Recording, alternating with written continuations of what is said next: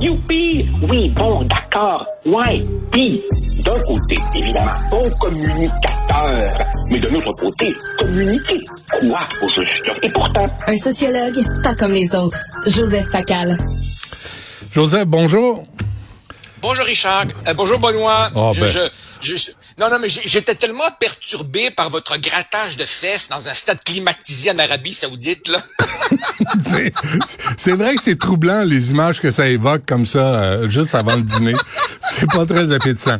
Bon, là, Joseph choisit, parce que tantôt, je vais parler à Dr Martin Drapeau, qui est de l'Université McGill, qui lui aussi s'est fait éclairer depuis, écœurer de, à McGill depuis 2019, parce qu'il n'a pas voulu euh, participer à l'annulation d'une conférence, et tu as eu l'histoire du Dr Win, euh, euh, Wintermute, Winterburn, oui. Wintermute qui voulait parler de, des, des revendications de la communauté LGB et celle de la commu- communauté trans.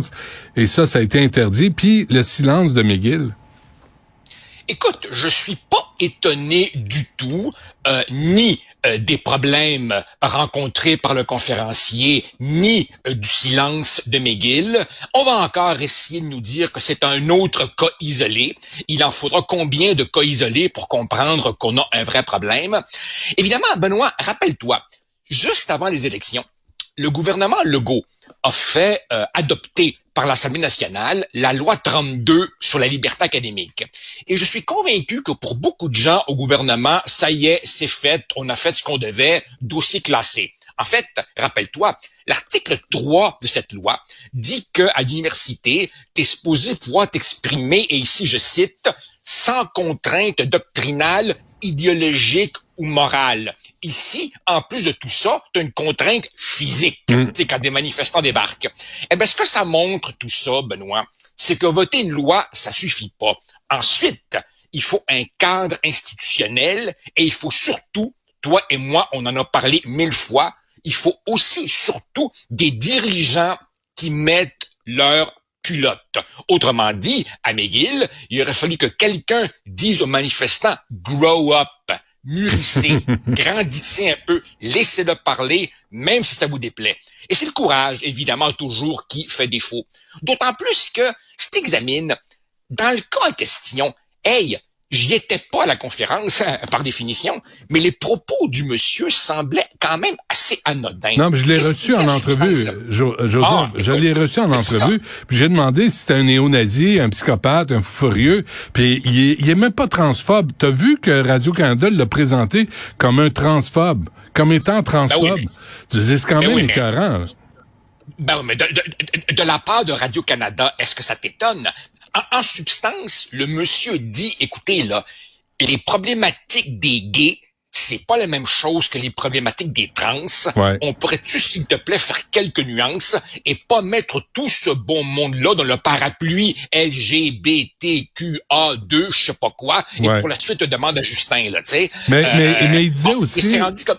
Mais il disait aussi, Joseph, je veux pas t'interrompre, mais il disait aussi, il y a le- les, les droits des femmes ne peuvent pas euh, être euh, euh, passés après les droits de la communauté trans. Il faut respecter les droits de tout le monde. Et ça, la communauté trans a fait un immense caca nerveux là-dessus. Ah ben Benoît, tu, tu, tu sais comme moi que certains des militants de la communauté trans, je nuance, certains des militants sont parmi les plus radicaux de tous, sont ceux qui ont la mèche la plus courte, et pour revenir au cas spécifique de McGill, ce qui est encore une fois dommage, c'est que je suis pas mal certain pas mal certain que l'immense majorité des étudiants ont aucun problème avec ce conférencier-là. Il suffit simplement d'une petite minorité de crinqués pour Ouais. que toute l'institution s'effondre. Et à travers tout ça, évidemment, entends-tu, entends-tu le silence assourdissant de notre ministre de l'enseignement supérieur, Pascal Derry, Hey, Joseph, on, on court après, là. Ça fait, euh, ça Ben, fait ça. trois jours que Louis-Antoine appelle le bureau. Elle est pas disponible. Elle peut pas. Elle se fait faire des mèches. Euh, elle est en, elle est en transit. Écoute, c'est ridicule. Pascal Derry, Écoute, la ministre de l'école euh, des études supérieures, là, elle est pas disponible. C'est, euh, je, je Comme- comprends pas. comme on ne l'a pas non plus entendu quand petite nouvelle, hein, six associations étudiantes de l'Université Laval, six se sont plaintes de ces affichages de postes qui excluent formellement euh, les hommes blancs. Certaines universités disent on est un peu mal à l'aise avec ça, mais que voulez-vous? Ce sont les conditions imposées par Ottawa pour le financement. Jamais on ne l'a entendu parler de ces conditions fédérales qui aboutissent à une discrimination pure et simple. Alors, euh, y a-t-il un une pilote dans l'avion de l'enseignement supérieur? Ouais, j'ai une question pour toi, euh, Joseph, un quiz en fait. Et il y a rien à gagner. Je peux, euh, je peux t'offrir un toaster. Si vraiment euh, t'insistes, là, ok. Qui est chancelier de McGill? J'ai vérifié ce matin. Je vais te dire parce que j'ai vérifié. Ah, ah, ben, vas-y, parce que McGill, étant anglophone, a une structure qui n'est pas la même euh, de celle des universités euh, francophones. Nous, on appelle ça plutôt un recteur. Eux ont un chancelier, un vice-principal, des titres qui sont pas comme les nôtres. Alors, je vais passer ton offre de toaster. Dis-moi. C'est un type qui s'appelle John McCall McBain. OK? Et c'est un, grosso modo, là, c'est un vendeur de chars. C'est un vendeur de chars. Il a fait sa fortune. Il a développé les entreprises Auto Trader et Buy and Sell à travers le Canada.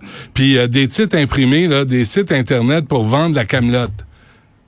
Mais, mais, il s'est retrouvé, mais il s'est retrouvé là parce qu'il a fait un don philanthropique. Il me semble que oui. Ben, je pense que oui. Parce que dans mon, dans, dans mon temps, excuse-moi de, de, de, de, te révéler à quel point je suis d'un autre millénaire. On est dans mon temps, dans mon temps, les universités étaient dirigées par du monde issu du monde académique. tu ben, vois, euh, la plupart de nos recteurs sont d'anciens professeurs. Soit-on-le, soit-on-le. Je sais pas c'est quoi le rôle. Je suis allé voir le site de, de l'université McGill et là il y a Christopher Manfredi qui est aussi poste principal et vice-chancelier par intérim université McGill. Donc Monsieur Manfredi puis Monsieur McCall McBain ont rien dit sur les manifestations dans leur université. Puis euh, Monsieur McBain, c'est ça. Là, il a vendu des chars d'envie. Et en passant, pour ton information, pour ta culture personnelle et la mienne, Monsieur McCall McBain est un passionné de ski, de hockey sur glace, de cycliste, euh, de nageur et a couru 40, euh, 4 marathons. Il est aussi euh, pilote commercial terrestre et hydravion, mais il pense quoi de la liberté académique? Fuck out. Mais c'est eh important ben, de dire qu'il fait du vélo. Eh ben, nous le félicitons pour ses activités sportives et sa réussite en affaires. Quand il reviendra de ses quatre triathlons, il faudrait peut-être lui expliquer que depuis quelque chose comme le 12e siècle, les universités euh, reposent sur l'idée fondamentale de chercher la vérité qu'elle plaise ou déplaise au pouvoir politique ou religieux. Et quand tu cherches évidemment la vérité, ben que veux-tu? Vérité et censure ne font pas bon ménage, tu vois? Euh, euh, et, et, et, tu sais, Benoît, encore une fois, je, je, le redis pour la millionième fois, mmh. ceux de nos auditeurs qui pensent que tout ceci n'est qu'un petit vent passager qui va disparaître se trompe. C'est véritablement un mouvement de fond, et c'est un mouvement de fond d'autant plus puissant et insidieux qu'il ne se limite pas à une poignée d'étudiants crinqués. De plus en plus, il y a une bureaucratie qui s'installe euh, à l'université. Il y a aussi, je dois le dire, euh, de jeunes professeurs qui considèrent évidemment que la liberté d'expression, c'est bon quand on est d'accord avec eux, mais que euh, supprimer une pensée dérangeante, que veux-tu, c'est acceptable dans certaines conditions. Hmm. On en est rendu là, c'est gravissime, et le silence du gouvernement Legault est assourdissant pour évidemment ne rien dire de celui du gouvernement Trudeau, qui lui se contente assez sournoisement de dire, si vous voulez mon argent, vous allez suivre mes conditions. Pascal Derry est demandé à la réception. Pascal Derry. En tout cas, on va voir, hein, Non, mais, c'est drôle que tu soulèves son cas parce que euh, il y, a, quelques jours, évidemment, euh, euh, j'étais en communication avec des gens de son cabinet pour lui dire sur un sur un dossier un petit peu connexe, vous devriez voir les nouveaux critères d'attribution des bourses de recherche où on demande aux étudiants à la maîtrise et doctorat peu importe le sujet de leur recherche, de montrer à quel point ils œuvrent à la diversité, l'inclusion et autres trucs qui ont souvent aucun rapport avec leur recherche. Et le cabinet m'a répondu, oui, mais elle a fait adopter une motion à l'Assemblée nationale là-dessus. ah bon, alors si on considère qu'une prise de position forte, Ben oui. c'est de faire voter une motion, ben là, ça dit tout sur sur euh, la- le sens des priorités qu'elle a de ces questions. Ouais, on laisse pas aller euh, cette histoire-là, euh, McGill. Il y a la tienne aussi que tu as vécue. On avait enlevé ton le portrait de ton joli minois, mais quelle faute, quel manque de, de, Ah, de mais il faut, tact. il faut- Mais, mais tu sais bien, mais tu sais bien, mais tu sais bien comment ça se passe dans ce gouvernement, hein? Quand il y a un dossier vraiment important, on Ouais. appelle à la rescousse Super Fitzgibbon. Ouais. Peut-être que lui, il va être capable de nous, de nous arranger ça, là, mais on a un gros problème dans l'enseignement supérieur au Québec, au Canada et en Occident. Ou McKenzie. McKenzie qui a les réponses à tout. qui prennent des chèques En en, autant que tu payes. tabarnak. En autant que tu payes. En autant que tu payes, certain. Joseph Facal, merci. À bientôt. Merci, salut, Salut. bye.